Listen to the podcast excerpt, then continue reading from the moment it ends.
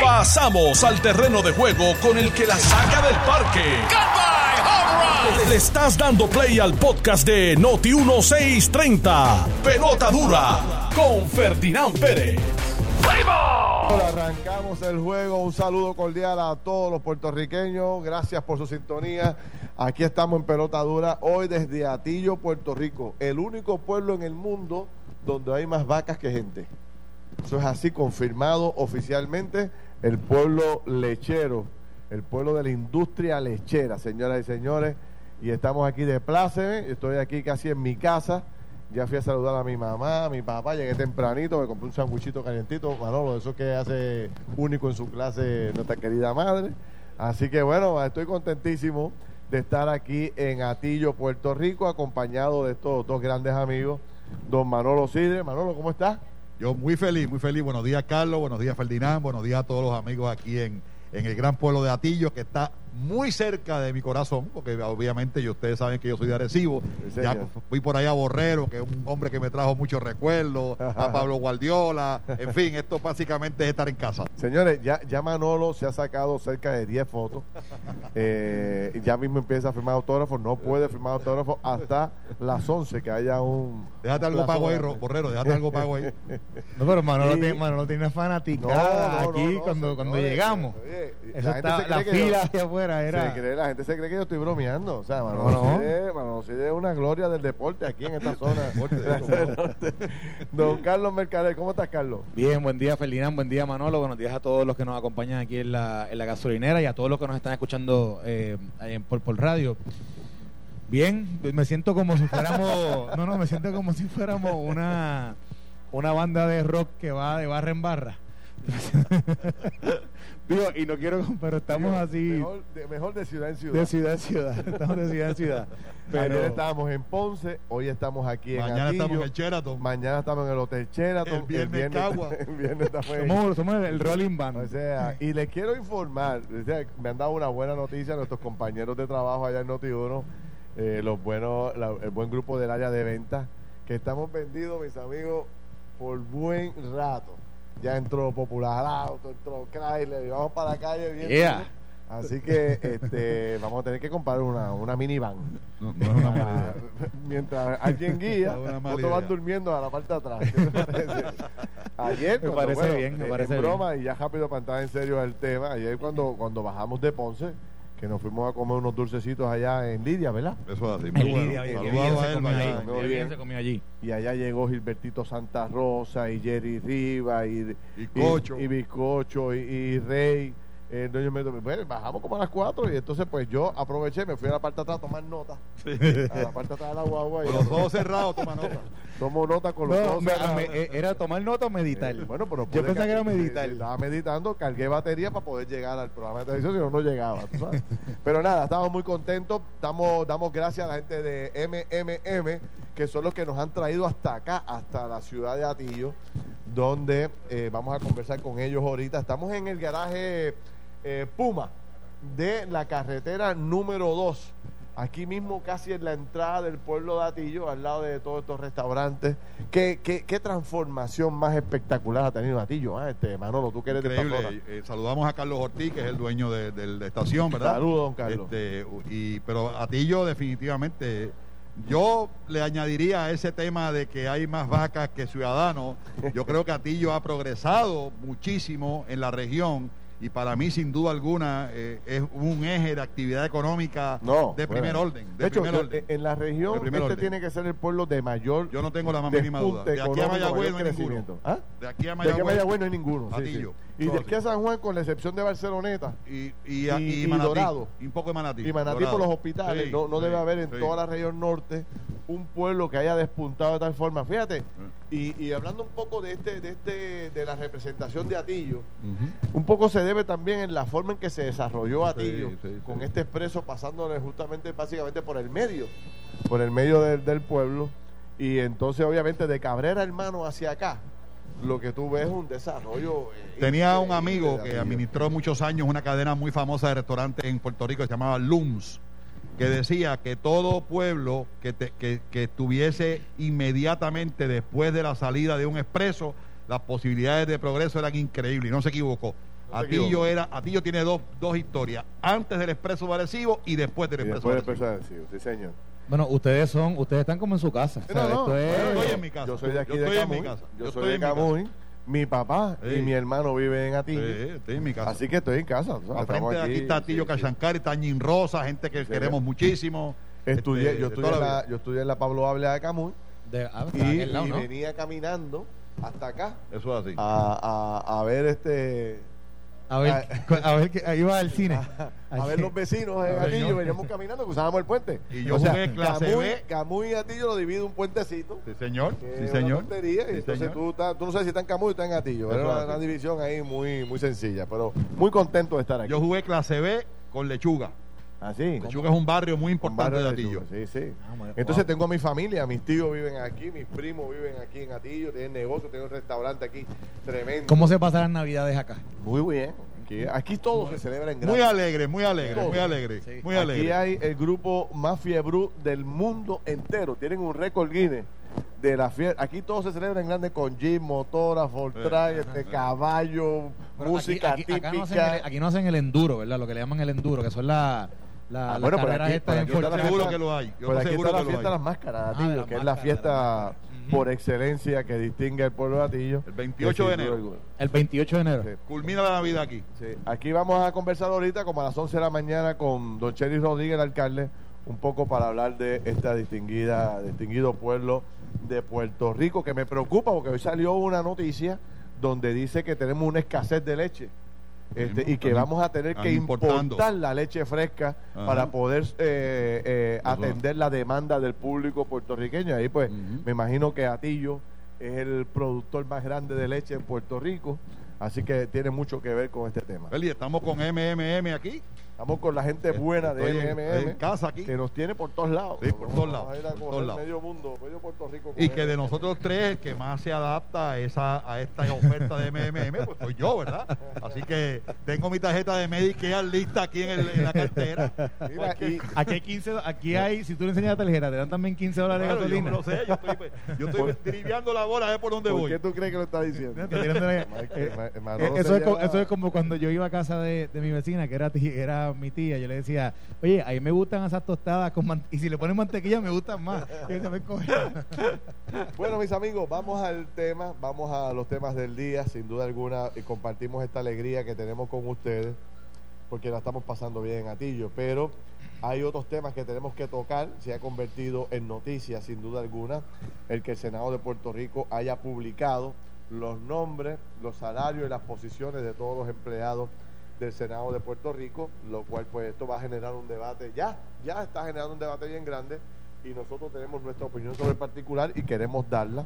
También hay un tema que ha salido hoy, un tema positivo que me alegra destacar, que es que eh, eh, la renovación de la licencia de conducir, que es uno de los grandes martirios con los cuales uno tiene que vivir como ciudadano a la hora de renovarla, pues ahora se anuncia a través de Ripoll, creo que es que se llama la, la CEO Glorimar, eh, sí. Glorimar Ripoll, la CEO de informática del gobierno de Puerto Rico, que esta renovación de la licencia de conducir, señoras y señores, póngame redoble ahí, redoble.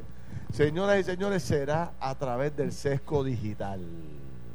Ah. Y eso representa, señores, eh, dos o tres días de visitas a los sescos. Ya usted se lo puede eliminar el sistema. Yo quiero verlo, ¿verdad? Ojalá que funcione a la perfección, así que vamos a tener que hablar de eso. Pierluisi propone una... No, no, no, espérate. Pierluisi propone otra reforma contributiva para, para Puerto Rico, señores. Este es el país de las reformas. ¿Cuántas reformas?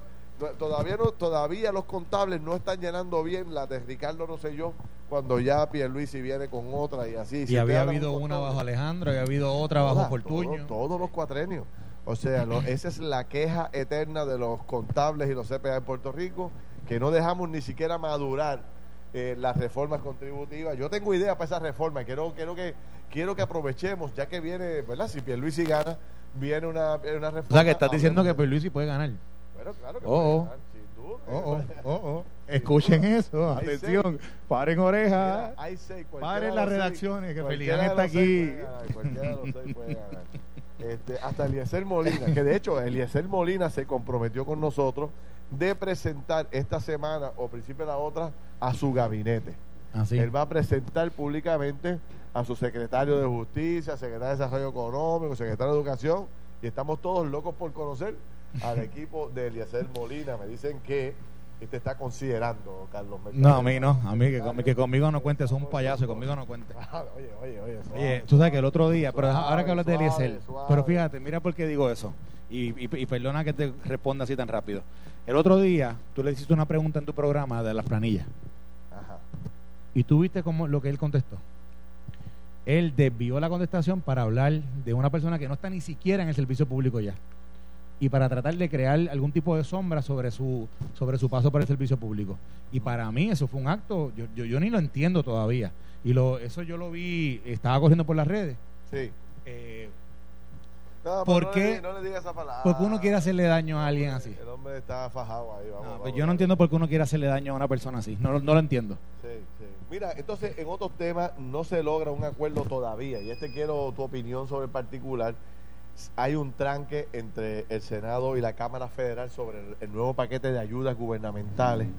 Eh, y obviamente esto es bien importante porque hay mucha gente que todavía necesita, hay muchas empresas a nivel de Puerto Rico y los Estados Unidos que necesitan ayuda. Eh, sigue, y entonces en otros temas, tocando el tema de los Estados Unidos, eh, Trump, como si no tuviera problema, se, se, puso los guantes este fin, entre ayer y hoy, o entre el domingo y ayer con Fauci, el famoso epidemiólogo de los Estados Unidos, y esto pues ya está empezando a crear problemas. Y, eh, y el tema, como ya les mencioné, el tema de la leche, que me parece que es el tema que todos debemos plantear. Pierluisi también ha dicho hoy que va a renovar su gabinete, o sea que básicamente ninguno de los que están en el gabinete de Wanda Vázquez tendrán trabajo como secretario, corrígeme esa, dentro de su administración. Eso es lo que acaba de anunciar Pierluisi, que viene con un gabinete nuevo si gana la elección. Este, y como dije, Molina y, eh, y también Alexandra Lugaro han anunciado de que antes de las elecciones van a presentar unos funcionarios. Yo creo que eso debe emularse por todos los candidatos. creo que sí. Charlie Delgado debe hacer lo propio y presentar quién va a ser el secretario de Justicia, quién va a ser el secretario de Educación, quién va a ser el secretario de, Salud y así por el estilo los demás jefes de agencia.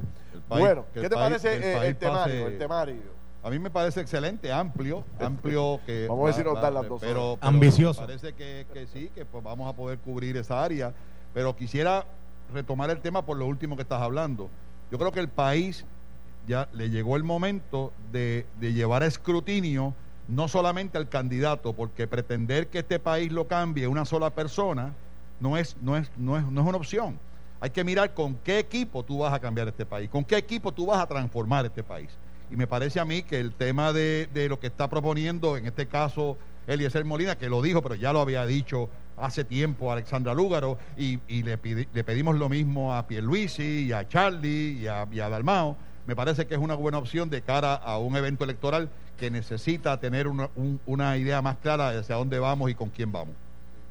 El, yo, yo creo que, yo creo que Manolo es un poco ambicioso para un candidato eh, en estos momentos decir que van a tener la capacidad de presentar todo un equipo de trabajo eh, de una administración. Y lo digo porque... No, cuando, todo, todo es demasiado. Eh, eh, es, muy fuerte. Yo, sí creo que lo, lo, importante... ¿Cuáles serían, Carlos? ¿Cuáles serían esos candidatos que tú entiendes que... importante para un, para un candidato es identificar quién va a ser tu quarterback, quién va a ser tu chief of staff, quién va a ser tu jefe de gabinete, la persona que va a estar contigo trabajando día a día y que va a estar dándole seguimiento a cada una de, lo que son tus tus propósitos principales como gobernante. Además de eso, obviamente, lo que son las agencias constitucionales, que estamos hablando del Departamento de Salud, del Departamento de Hacienda, del Departamento de Educación.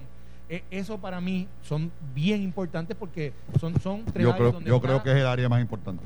Centrada mayormente el presupuesto y obviamente mm. ante la realidad que estamos viviendo el día de hoy, lo que es AFAF, porque AFAF es la, es la, agencia que está trabajando día a día en la reestructuración de Puerto Rico. Es bien importante que tengas allí eh, eh, una estructura, una persona ¿verdad? que esté al mando, pero una, estructura eh, que sepa lo que está haciendo o, que, o, que, o que venga con la idea correcta de poder continuar lo que está pasando con la Junta de Control Fiscal y poder presentar o defender bien al gobierno ante Sí. lo- eh, la Junta de Control Fiscal y ante la Corte. Sí.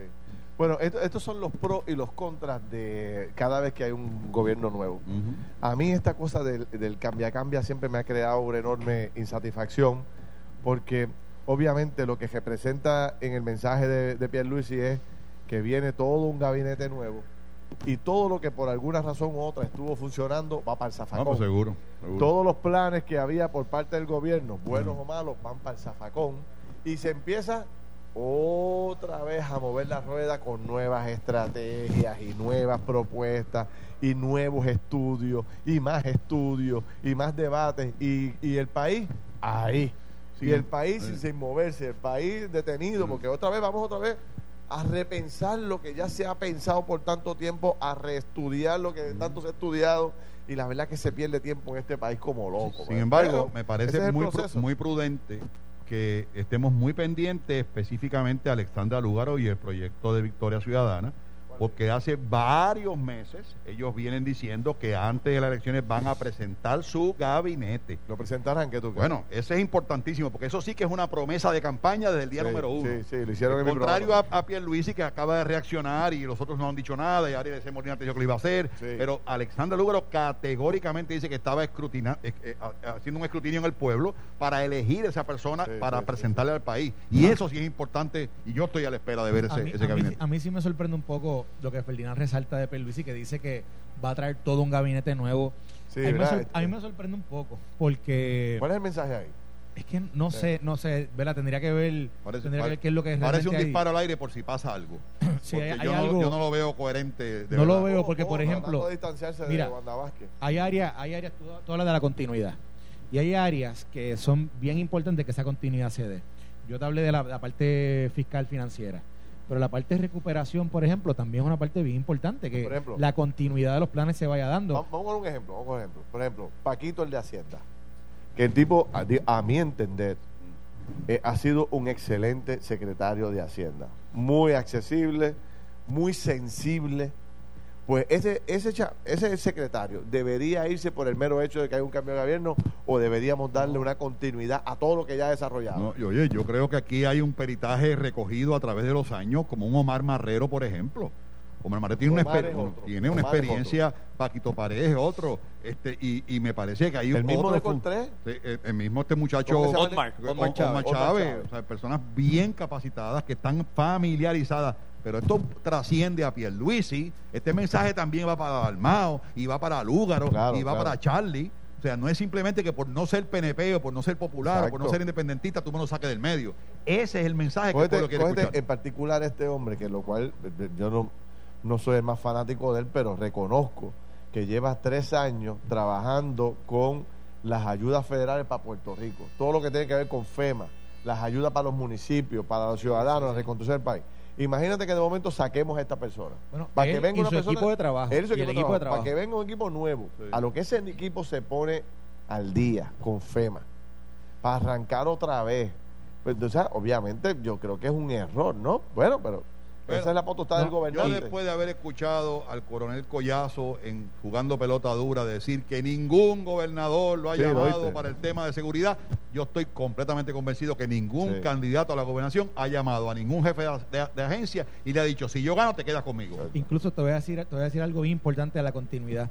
A veces cuando tú eres un candidato, tú estás proponiendo, ¿verdad? 20 mil ideas. Pero esas 20 mil ideas no, no han sido no, no han sido probadas, pero tú no has tenido un sounding board. ¿Cómo, cómo, cómo sería la traducción de un sounding board, eh, Manolo? Pues, Como, no, un- como un, un equi- equi- un un equipo, equipo- que, que, que pueda aterrizar asesor, la un equipo idea. asesor, una, Esa- y que pueda aterrizar la idea y pueda ver y pueda oído y que, y diga- que pueda y que pueda validar que la idea se pueda implementar y que te hiera con la verdad y no te destruya con el silencio. entonces, en el tema de fiscal, de reconstrucción, que depende mucho de la relación con el gobierno federal, en el caso fiscal, con la Corte y con la Junta, tú no puedes venir y decir, yo voy a hacer X, Y, Z, sin antes hablar con esta gente que ha estado allí Claro, y claro, realmente ver cuál es la situación, porque yo puedo proponer 20 mil cosas, pero la, la realización de ellas o, o real- o llevarlas a cabo realmente va a depender de, de un tercero. Seguro. No, no depende ni necesariamente de mí como gobernante. Seguro, seguro. Así que es bien importante que en la idea y en la concepción de la idea y de la propuesta, esta gente esté trabajando con gente que ya haya pasado por estos procesos o que esté envuelto en los procesos para realmente poder ver cómo se puede llevar a cabo esa idea. Mientras esperamos por Alexandra Lúgaro, esperamos por Eliezer Molina y ahora esperamos por Pedro Pierluisi que dijo que iba a hacer el cambio. Bueno, pero yo, pero yo creo que debería, esto debería eh, convertirse en una fiebre y todo el mundo debería, por ejemplo, nosotros hemos tenido cuatro secretarios de justicia en este cuartel, cuatro secretarios de educación en este cuartel, en, edu- en, en el área de salud, Educación, dos. sí, dos. tres, tres o cuatro, sí, Dos, tres dos, o cuatro. dos, no, eh, eh, No, Julia Keller no, y no, Eligio. Tuvo. Dos en Después de cuatro en nombraron al el director de San Juan que lo dejaron un tiempo Ah, sí, interino un día, y lo sacaron. Y después vino, creo que fue Eligio, no El sé pi- si... eh, estaba el Pidio, que, lo, que estuvo Alpidio, como un día, dos días. eh, fíjense, Imagínate. Y, y después vino Eligio. Por eso, tú ¿sabes? Pero eso fue- Este, Rimaba, rimaba. El Sí, sí, sí.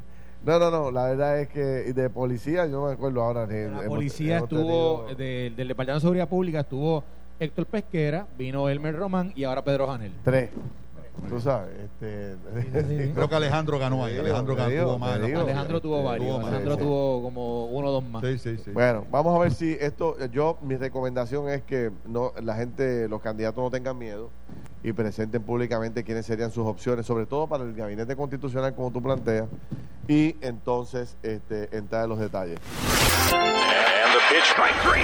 Estás escuchando el podcast de Pelota Dura, en Noti1 con Ferdinand Pérez. Bueno, mis amigos, regresamos aquí a Pelota Dura. Estamos en el pueblo de Atillo, disfrutando de la belleza de este pueblo. Estoy con Manolo Sidre, estoy con Carlos Mercader, estamos analizando múltiples temas. Y obviamente el tema central eh, que se discute en todos los medios de comunicación hoy es eh, la decisión tomada por el presidente del Senado de hacer pública finalmente la lista de los empleados y los salarios de los empleados del Senado de Puerto Rico. Eh, nosotros sacamos ayer un análisis donde hay cerca de 545 empleados formalmente trabajando en el Senado de Puerto Rico y hay salarios desde 725 dólares hasta 13 mil dólares, que es la persona que dirige la, la oficina de Puerto Rico en Washington, eh, la oficina del Senado de Puerto Rico en Washington, que se gana 3.700 dólares. Y hay, bueno, pues de todo un poco. Y entonces, pues eh, ya em- empezó la indignación colectiva a base de la información que sale, porque vuelven a salir los nombres tradicionales. Yo eh, personalmente te confieso, Manolo Sidre, que no vi nada nuevo bajo el sol. Todo lo que salió ayer se ha discutido en múltiples ocasiones. Que si Aníbal Vega Borges trabaja allí, que si la esposa de Santini, que si el otro, que si tira, que si jala. O sea, no hay información nueva ya que haya salido. Habrá que ver ahora en la investigación de los contratos y todo lo demás. Yo creo que como me- reafirmo en que el presidente del Senado cometió un grave error en permitir que esto llegara a los tribunales de Puerto Rico porque creó una enorme cu- preocupación, generó sospechas, probablemente eh, sospechas que, eh, que estaban infundadas, que no tenían una base sólida, pero la negativa de entregar la información generó todo un debate terrible al nivel de que tuvieron que ir al tribunal de los tribunales de Puerto Rico para que accediera y todavía la Cámara está en ese proceso de cuándo va a hacerlo público. Y yo creo que ha sido un enorme error político eh, cometido por el presidente del Senado y por demás compañías porque había eh, la información que estaba ahí hacía tiempo que ya otros periódicos la estaban publicando y que se había dicho. Y no yo no entiendo la razón por la cual no hacerla pública desde un principio. Así que yo creo que ahí está. Vamos a analizarla. A mí me gustaría profundizar un poco sobre, sobre el sistema como tal, sobre, sobre el desempeño del Capitolio y sus funciones, que veo ahora como una crítica generalizada. Vamos a cejar el Capitolio, todos son unos corruptos, eh, la verdad es que se ganan sueldos exagerados. Oye, y cuidado con eso. Vamos a entrar en el detalle. Me gustaría que ustedes analizaran para para después profundizar sobre el detalle en particular. En términos generales, ¿cómo tú lo ves, Manolo? Tu Ferdinand, reacción. A, a- a mí me parece que toda esta situación está proveyendo la oportunidad para desviar los hechos de esta barbaridad con los salarios en el Senado, poniendo temas como escalas salariales, entre otras. El escándalo es que sin tener escalas, ni job description, ni sistemas de administración de salarios, se han aprovechado del dinero del pueblo para tener unas fincas de nepotismo y de corrupción a través de empleados fantasmas con un número de comisiones y empleados sin ninguna otra justificación que ganar votos y robar el dinero. Se van a defender y a ocultar información los partidos porque están todos embarrados en este proceso. Esa es la realidad. No es la institución del Capitolio, es lo que han hecho con la institución del Capitolio. Carlos. Mira, yo creo que esto... Eh, aquí, hay aquí hay varios temas. Hay un tema de transparencia, hay un tema de la formalidad de cómo se lleva, de cómo se recoge esta información y cómo se presenta y cómo se trabaja en el reclutamiento de la gente y de la, de la estructura que debería existir eh, para el reclutamiento del talento eh, en áreas como en el Capitolio que estamos hablando ahora. Yo creo que yo, hice un internado en el Capitolio en el 2004 eh, y tuve unas experiencias que, que me ayudaron muchísimo a ir definiendo lo que yo quería hacer en, en, mi proceso de estudio. Y, y, trabajé con unas personas allí en el... Eh, es más, Ferdinand, estuve en tu, estuve en tu oficina, conocí a Gustavo Vélez en tu oficina, me acuerdo. ¿Ah, sí? Eh, sí, cuando yo era un estudiante. Pero recuerdo, ¿verdad?, haber, haber tenido unas experiencias gratificantes que me ayudaron a ir definiendo qué era lo que yo quería hacer y aspirar en la vida. Y conocí gente muy capaz, muy capaz. Eh, y sé que en las listas que están saliendo y que han salido estos días, hay gente muy capaz. Ahora, yo creo que se le ahí se eh, entra en este nubarrón de, de duda, de cuestionamientos, de señalamientos, porque ahí, primero, no hay contexto en el que se presentan los salarios y, ¿verdad? la gente especula sobre uno y otro puesto. Pero como no hay uniformidad, y por ejemplo, tú puedes ver un chofer que se gana cuatro mil o tres mil dólares, pero tienes otro que se gana mil, y tú dices, pero ¿por cuál es la diferencia? ¿Dónde está aquí la escala? ¿Dónde está? Eh, me parece que eso, ¿verdad? Que como, no hay contexto y no hay uniformidad, se crea más duda todavía. Y eh, el tema de transparencia que mencioné al principio, ¿por qué pelear? ¿Por qué eh, negarse a proveer esa información cuando, cuando esto es información que debería ser pública? Y, y te voy a dar mi ejemplo. El, a, nosotros en Prafa, como estábamos entrando en la administración nueva, me acuerdo que un reportero nos pidió la información de los salarios. Y yo tuve que publicar la información de los salarios, la información de los empleados que tenía.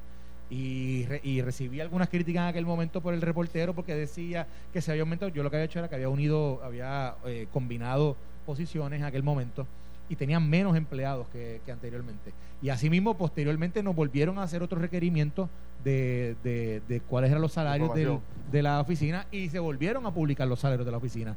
Y yo, yo creo que esto no es algo que uno debería estar... Eh, peleando para, para poder proveerlo. Yo creo que debería estar ahí, ya con de fácil acceso para el público. que comentar en, en tu reacción, Carlos, y con tu permiso, Ferdinand. Seguro. Es que sin duda alguna, el Capitolio debe ser una fuente espectacular de aprendizaje, porque todo empieza y termina allí en Puerto Rico. Es correcto. Pero de la misma forma en que esas palabras de Ferdinand yo las hago mías, también tengo que decir que lo peor que le puede pasar a un joven es entrar a un sitio donde el sistema de mentoreo no exista y donde lo que va a copiar no es bueno y ese es el problema mayor que tienen estas instituciones, que en vez de convertirse en centros de excelencia, se, se convierten en centros de mediocridad, de nepotismo, de favoritismo. Y eso es lo que tenemos que evitar y romper de una vez y por todas. Mira, como privilegio personal, porque yo trabajé 10 años allí. Trabajé 8 años como legislador y, y antes de ser legislador estuve un tiempo y después de ser legislador tuve como unos meses o un año. Eh, y yo te tengo que decir con la mayor satisfacción y humildad, ¿verdad? Porque no saco pecho de eso. Yo cumplí con mi misión. O sea, yo me fui con 80 leyes aprobadas. Leyes de, de el 90% con más de, de, todas dedicadas al tema del desarrollo económico. Tú, tú estabas en aquel proceso, viste todo, todo, lo que me dediqué. Doy fe de eso. Pude obtener, no sé ni por qué digo esto, pero, ¿sabes? Hay, eh, las organizaciones de profesionales en aquellos tiempos industriales, Cámara de Comercio, Centro Unido de Tallistas, Asociación de Productos de Puerto Rico, tenían al final del año, escogían el legislador del año. Yo salí cuatro veces legislador del año. O sea, yo no tengo por qué arrepentirme. Yo, yo, yo cumplí con mi misión. Y te quiero decir, en honor a la verdad, y mucha gente quizás no lo entiende porque no lo conoce, el Capitolio es uno de los lugares más extraordinarios para trabajar. La, la, legislatura de Puerto Rico es un lugar espectacular. El Congreso de los Estados Unidos es un lugar espectacular. Este es el lugar de, eh, de sobre todo para la gente joven. No hay universidad que pueda enseñar lo que se enseña y lo que se aprende en el Capitolio. O sea, allí tú trabajas con el tema de la pobreza, el tema de la vivienda, el desarrollo económico, la cultura. O sea, dime qué temas no se tocan en el Capitolio de Puerto Rico. Todos los temas. Y tú ves gente competente y ves gente mediocre en el proceso. Ese es el problema. Pero fíjate, que el Capitolio no es el que selecciona a los, a los miembros del Capitolio. El Capitolio no levanta la mano y escoge el representante de Atillo, o coge el representante de Mayagüez, o el de Ponce. ¿Quién es el que lo escoge? El país, es el pueblo. el pueblo de Puerto Rico el que escoge a sus miembros. Ahí que está el problema. El que lleva a los mediocres, el que lleva a los corruptos, el que lleva a los incompetentes allí. ¿Me entiendes? Entonces, queremos culpar al sistema. Yo escucho a la gente, y en algunos análisis muy livianos por periodistas y analistas, hay que regular este, el proceso, eliminar la última sesión, cerrar el Capitolio. Recuerdo Ojeda con sus peleas de que deberíamos cerrar el Capitolio. y si cerramos el Capitolio no pasa nada. Probablemente no pase nada. Pero de allí, como tú decías originalmente, se comienza y se termina básicamente todo. Yo, yo tuve excelentes profesionales, empezando por Gustavo Vélez, que era mi, eh, un muchacho joven economista. y fíjate lo que pasó. Cuando yo llegué a la Asamblea Legislativa hace 20 años, mira el debate que había hace 20 años atrás, muy parecido a este. Era el tema de las dietas, era el tema de los vehículos y era el tema de los salarios. Y recuerdo como ahora, cuando Carlos Vicarrondo llega a la presidencia de la Cámara, había una flota de vehículos de legisladores que tenían más de 100 mil millas. Y, y entonces Carlos Vicarrondo tenía diferentes ofertas para comprar una flota nueva que sobrepasaba los 3 millones de dólares para darle un vehículo a cada legislador. Y el debate y esto y lo otro, y cómo era posible que gastáramos 3 millones en vehículos para los legisladores. Entonces estaba el tema de la dieta. El legislador antes de yo llegar se ganaba 38 mil dólares, pero cogía 30 o 40 mil en dietas. Y entonces todo eso se empezó un proceso, se eliminó el vehículo, y se le dio un estipendio de gasto al legislador. ¿Por qué? Y escogíamos el ejemplo de Lidia Méndez, que todavía es representante 20 años después. Esa señora viaja todos los días de Sabana Grande a San Juan. En un año le metía 100 mil millas a su carro. Pues decidieron, vamos a darle un estipendio para que ella pague su carro y por lo menos pueda este, tener un método de transportación, lo que era lo más justo. Entonces se eliminó el salario de los 30 mil y se subió a 60 mil. Pero al final del camino se ganaba lo mismo el legislador, porque eso era más o menos lo que se ganaba por dieta. Y entonces se acabó el debate de la dieta, se acabó el debate de los vehículos. Pero es un debate, lo que quiero llevar con esto es que la Asamblea Legislativa ha tenido una crítica constante, cíclica, de seguir reduciéndole el beneficio a los legisladores. Con mucha razón, porque hay un montón de gente que abusa del poder. Mira, los otros días, ayer, voy a coger este ejemplo. Ayer, el lunes, yo estaba buscando un carro que tenía arreglando, salgo de tu Baja, me monto en la autopista, y no hago como montarme en la autopista a San Juan, una guagua Yukon negra con biombos azules por todos lados, encima del bumper mío del carro, ahí, encima de mí, salte, salte. En otras palabras me decía, salte del medio que voy por aquí, yo legislador. Yo soy más que tú. Yo sé que era un legislador. No hago más que arrancar, una patrulla me para. Y yo le digo al policía, oye, pero ¿tú estás seguro que soy yo el que voy a esa velocidad? ¿O es el que venía detrás de mí, que venía con los biombos puestos? ¿Tú sabes? Y el, y, el, policía evadió la contestación, entraba en polémica conmigo, yo le di mi, mi licencia y, bueno, ayer hablamos un rato y finalmente este, me dio un tiquecito, pero ¿qué voy a hacer? Pero a lo que te quiero decir, esos grupos, ese funcionario que abusa del poder con un biombo negro, con una guagua negra gigante, sacando pecho, llegando a las comunidades, es el que ha desprestigiado la posición del legislador. Pero mira, Ferdinand, está ahora... Entre otras cosas, porque tengo mucho más que decir, pero, entre otras cosas. El, problema, yo puedo entender perfectamente que quien sube al Capitolio a la mediocridad o a la no mediocridad es el pueblo. El, el, Capitolio no tiene una grúa que a la gente. Es correcto. Ahora, de igual forma, cuando se llega al Capitolio, los, los electos por el país hacen del Capitolio su finca privada. Y te voy a poner un ejemplo bien sencillo. En el 2004 se hizo un estudio de todas las, las legislaturas de los Estados Unidos, incluyendo a Puerto Rico. En aquel entonces, Puerto Rico ocupaba el primer lugar en las, en las legislaturas más caras de los correcto, Estados Unidos. Correcto, sí. 395 mil pesos por legislador. Cabe señalar que bajo circunstancias normales aquí hay 52 legisladores y 27 senadores. Correcto. A no ser que le aplique la ley de minoría, que es otra cosa. Así que, ¿qué se hizo con aquello? No se hizo absolutamente nada, al contrario, se siguieron aumentando los costos hasta que llegó la Junta de Control Fiscal y hizo un pequeño ajuste. Es correcto. Y cuando usted mira... hubo, ajustes anteriores, ¿te acuerdas hubo que hubo, bajo, de hecho, de hecho, te voy a decir antes de la Junta, te, voy, a, te voy a decir un intento de bajar las dietas, Carlos. No, no, no, pero se bajaron los salarios. No, las dietas, se, eliminaron.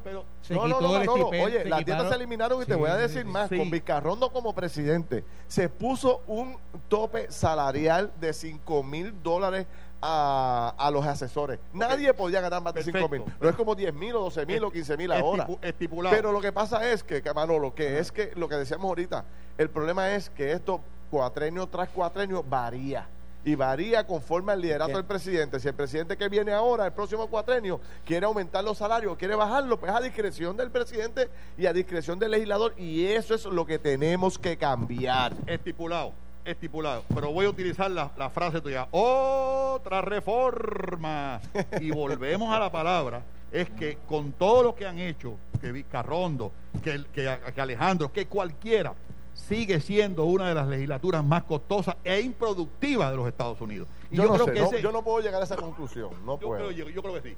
No sé, no tengo los datos. Es mi sentir particular, sobre todo. Yo pondría a la legislatura dos años a eliminar leyes que no tienen sentido antes de crear nuevas leyes. Pero eso es un asunto muy personal. Pero mira, aquí esta señora, Arama Martín, dice: hay muchos más mediocres. ¿Quién escogió los mediocres? ¿Quién los escogió? el pueblo. ¿Ah? Esos mismos mediocres van para la reelección ahora. de acuerdo contigo. ¿Y qué va a hacer la gente? Ponerse la venda en los ojos y votar por los mismos otra vez. De acuerdo contigo. ¿Entiendes? Seguro que Entonces, eh, aquí yo, los, yo los escucho en la crítica. No sirven, hay que cerrar, abusadores. Y por ahí para abajo te puedo decir 200 mil regaños. Pero ¿qué hacen esa gente? Esos fueron los que los escogieron. Entonces, el proceso de la renovación de la Asamblea Legislativa no puede ser un proceso interno, tiene que empezar por el pueblo de Puerto Rico, evaluando de la A a la Z todo el que trabaja. No es un delito trabajar en el Capitolio, trabajar en el Capitolio es un privilegio, se aprende como loco, es una fuente de información y de crecimiento para todos los jóvenes en Puerto Rico. Ojalá pudieran pasar todos los jóvenes por allí para aprender, escuchar, eh, eh, ver todas las cosas que se pueden hacer por Puerto Rico. Allí se han hecho miles de cosas a favor del país miles de legislaciones buenas por Puerto pero Rico. tengo que volver el problema es que dos o tres, dos o tres incumplen con el proceso. Pero vuelvo, vuelvo a decir y lo digo con la misma fuerza. El Capitolio es un sitio excelente para si hay maestros que enseñen.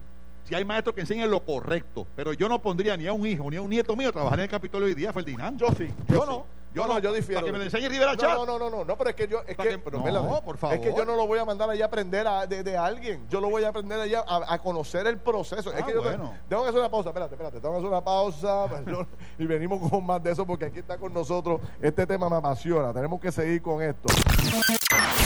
Esto fue el podcast de Noti 1630. Pelota dura con Ferdinand Pérez. Dale play a tu podcast favorito a través de Apple Podcasts, Spotify, Google Podcasts, Stitcher y notiuno.com.